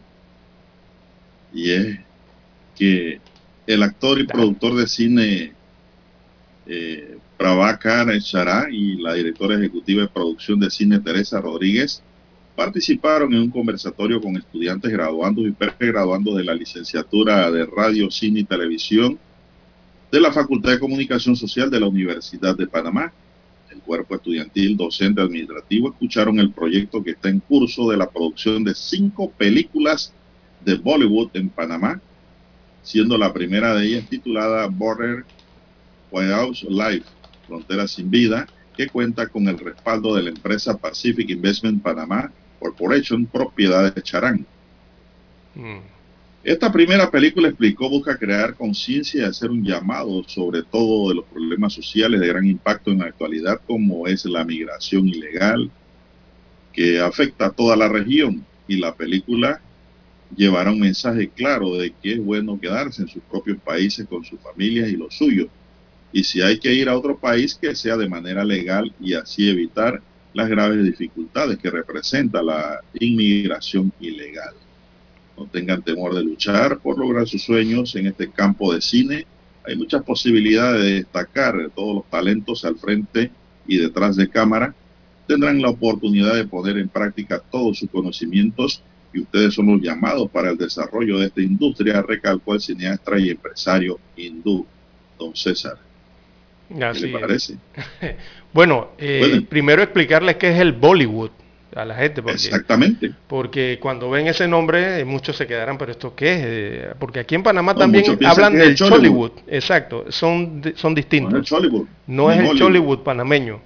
el Bollywood, eso viene de India, don Juan de Dios. Esta es una industria cinematográfica en Asia, específicamente en India, en Bombay, ¿no? En Mumbai, donde se ubican eh, estas, eh, eh, esta industria del idioma hindi y sus productores. Entonces, recordemos que India es uno de los principales países productores de película a nivel mundial. Incluso hacen hasta más películas que el propio Hollywood de los Estados Unidos de América, en cantidad me refiero. así que están en Panamá y van a realizar producciones cinematográficas aquí. Así es. Bueno, el Bollywood es cine y cultura de la India, resumido en pocas palabras. Así se, se expresa y ya lo saben, pues. Esto viene siendo lo mismo que hace Hollywood en los States, Estados Unidos, y lo que hace el Chollywood en Panamá, de los famosos del patio. De acá, de nuestro patio. Oiga, y hablando de estos temas cinematográficos, eh, bueno, se han recibido fotografías de dos actores importantes eh, de Hollywood, eh, de allá de California, Don Juan de Dios, que están aquí en Panamá. bueno, se está hablando entonces de la pareja de las superestrellas septuagenarias de Hollywood, en este caso Goldie Hawn y Kurt Russell. Eh, actores importantes entonces eh, de la historia cinematográfica norteamericana, que han estado paseando, don Juan de Dios, aquí en Panamá, eh, se divirtieron en una caminata y, siendo turistas, ¿no? En la cinta costera 1, allí en Caledonia, entre Caledonia y Bellavista, estuvieron estos artistas caminando, paseando Don Juan de Dios, de lo más tranquilos. Muchos panameños no los reconocieron, quizás los panameños más jóvenes no los reconocieron, pero sí eh, los de vieja data, eh, Don Juan de Dios, eh, reconocieron a estos dos eh, artistas. Recordemos que Goldie Hawn es ganadora del premio Oscar y que no conoce a Kurt Russell, ¿no? De diversas películas. Así que estos A-lister o celebridades eh, que son socios, son productores de cine también, actores, llevan unos 40 años juntos. Y bueno, para los más nobles que, no, que nos escuchan, recordemos que Hawn es la ganadora del Oscar eh, muy reconocida esta actriz eh, en papeles para los años 70 e inicio de los 80. Eh, ella es madre de Kate Hudson, que es otra estrella nominada al Oscar. De seguro muchos de los más jóvenes ya relacionarán de quién se trata Goldie Hawn. Es la mamá de Kate Hudson. Y bueno, qué decir de Kurt Russell, Don Juan de Dios. muchos lo reconocerán por películas como Tango y Cash, muy conocida en Panamá la Marea de Fuego, estas películas del rescate de Nueva York, el rescate de Los Ángeles, eh, también por Poseidón recientemente. Así que estuvieron aquí en Panamá eh, disfrutando de la ciudad de Panamá, don Juan de Dios, por el área de la cinta costera. Están? están, en estos momentos. Ahora sí. Bueno, eh, realmente por ahí leí una página de de redes sociales, don César, que el gobierno y sobre todo la ATP tienen que aprovechar la presencia de esta gente famosa. Claro. Hacerle una distinción, llevarlos a la presidencia y proyectarlos al mundo. Y sobre todo. vienen los grandes también. Exacto, sí. Eso en materia de turismo, eso pega bonito. Uh, como no. no tiene mayor costo, don César. Así es. bueno, manera de hacer publicidad, pero aquí llegan los famosos lo firman en celular, están en Panamá, están en tal hotel, se van para Boca del Toro, regresan y se van para su país. Y nadie se da cuenta. La ATP no utiliza, no utiliza eh, la presencia, ¿no? De estos distinguidos y famosos para hacer promociones turísticas que pasan. Y sobre todo porque son... Pausa, Roberto. Son... Noticiero Omega Estéreo. Problemas de tierra, accidentes graves, reclamos a aseguradoras, incumplimientos de contratos, reclamos de herencias, todo asunto civil y penal, consulte al 6614-1445. Ahora contamos con el servicio de asesoría, confección de pliegos de cargos, impugnación y defensa en materia de contrataciones públicas. 6614-1445. Licenciados Juan de Dios Hernández Sanjur y Belkis Hernández Díaz. 730 AM Infoanálisis, con entrevistas y análisis con los personajes que son noticia. La mejor franja informativa matutina está en los 107.3 FM de Omega Estéreo, cadena nacional. Desde los estudios de Omega Estéreo, establecemos contacto vía satélite con la voz de América. Desde Washington, presentamos el reportaje internacional.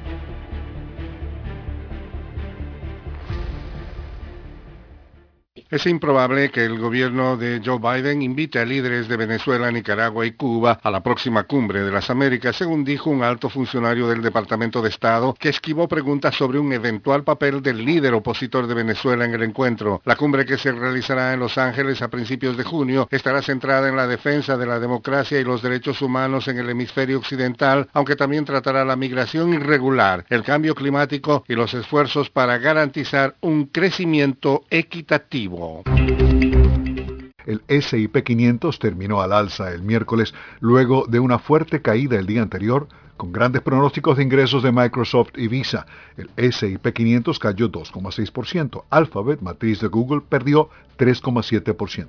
Meta Platforms, propietario de Facebook, subió 9% tras su informe trimestral. Boeing retrocedió 7,5%. Tesla se recuperó 0,6% luego de una caída del 12% el martes. El fabricante de juguetes Mattel subió casi 11%.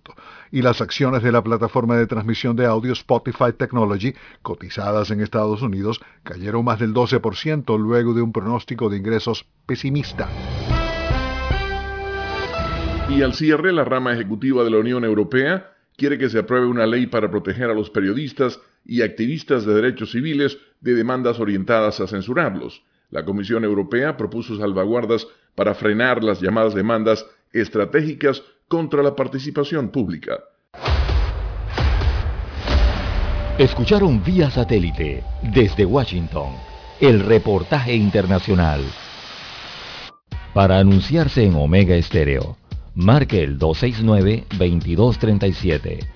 Con mucho gusto le brindaremos una atención profesional y personalizada. Su publicidad en Omega Estéreo. La escucharán de costa a costa y frontera a frontera. Contáctenos 269-2237. Gracias. ¿Qué tal amigos? Les saluda Álvaro Alvarado quiero invitarlos para que me acompañen en mi nueva casa, Omega Estéreo, donde estaremos hablando sin rodeos de los temas que interesan a Panamá, de lunes a viernes, de 8 y 30 a 9 y 30 de la mañana.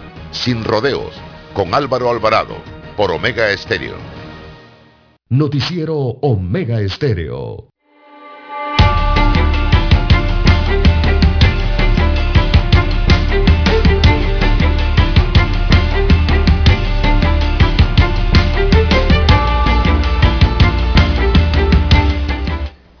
Bien, amigos y amigas, seguimos.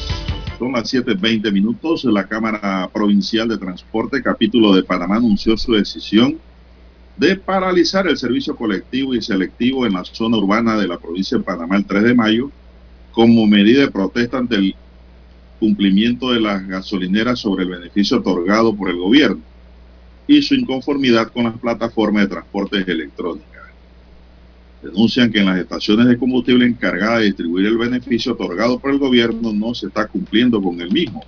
Y esto ha traído como consecuencia la disconformidad de todas las prestatarias y conductores del servicio selectivo colectivo de la zona urbana de Panamá, Panamá Centro, Este, Norte de nuestra provincia, señala el comunicado. Hemos decidido el martes 3 de mayo realizar la paralización del servicio con cierres de vía. Ahí está el problema digo, el cierre de vía, ya hay violencia en diferentes puntos de la urbe capital. Solicitamos a los usuarios y pueblo panameño disculpa por esta decisión, pero ya el sector no aguanta la incapacidad del ente regulador, o sea, el tránsito y fiscalizador en cuanto a los beneficios otorgados por el gobierno y no es posible que a la fecha no tengamos respuesta de esta. Bueno, aquí lo que está pasando, don César, es que la mayoría muchos conductores no llenan los requisitos. No están a paz y salvo para recibir esos beneficios. Y solo lo, reciben los que están en orden. Pero entonces ellos quieren para todos, estén en orden o no. Hay que ponerse al día entonces. ¿Por qué no se ponen al día? El problema que hay aquí. Así es. Bueno, el tema. carros que andan con placa vencida por ahí no sacan placa o tienen alguna otra de, de los mismos ellos mismos sí, tienen o alguna otra problemática no en, en la tramitación y en, en, los requisitos en cumplir los requisitos no tantas situaciones que se dan. El tema del aumento del combustible bueno tiene a la expectativa entonces a las personas en Panamá don Juan de Dios pues eso repercute como yo usted bien lo ha señalado eh, con estos tranques eh, con estos cierres de calles eh, con el hecho de gastar más dinero de la cartera en, combustibles, eh, lo que aumentan los alimentos, lo que afecta al sector transporte. Eh, por ellos vienen pidiendo entonces este congelamiento del precio o de revisar incluso la tarifa del pasaje en Panamá. Por allí ayer hubo noticia de esto en la Asamblea Nacional Don Juan de Dios. Incluso allá estaban tratando de entrar, tumbar una puerta, ¿no? Los transportistas para entrar a la Asamblea Nacional. Dicen que a esa puerta le pusieron un candado para que no los dirigentes transportistas no entraran a la Asamblea a escuchar eh, como ciudadanos entonces la discusión que se estaba haciendo precisamente de un proyecto de ley eh, que tiene que ver con estos temas.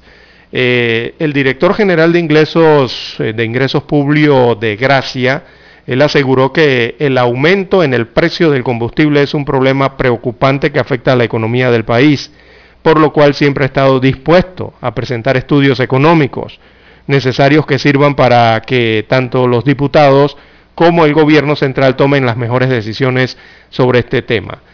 Eh, de Gracia afirmó que es importante que las decisiones se hagan de acuerdo a lo establecido en la ley, ya que suspender un impuesto Allí se afectarían los diferentes planes y programas que lleva a cabo el órgano ejecutivo.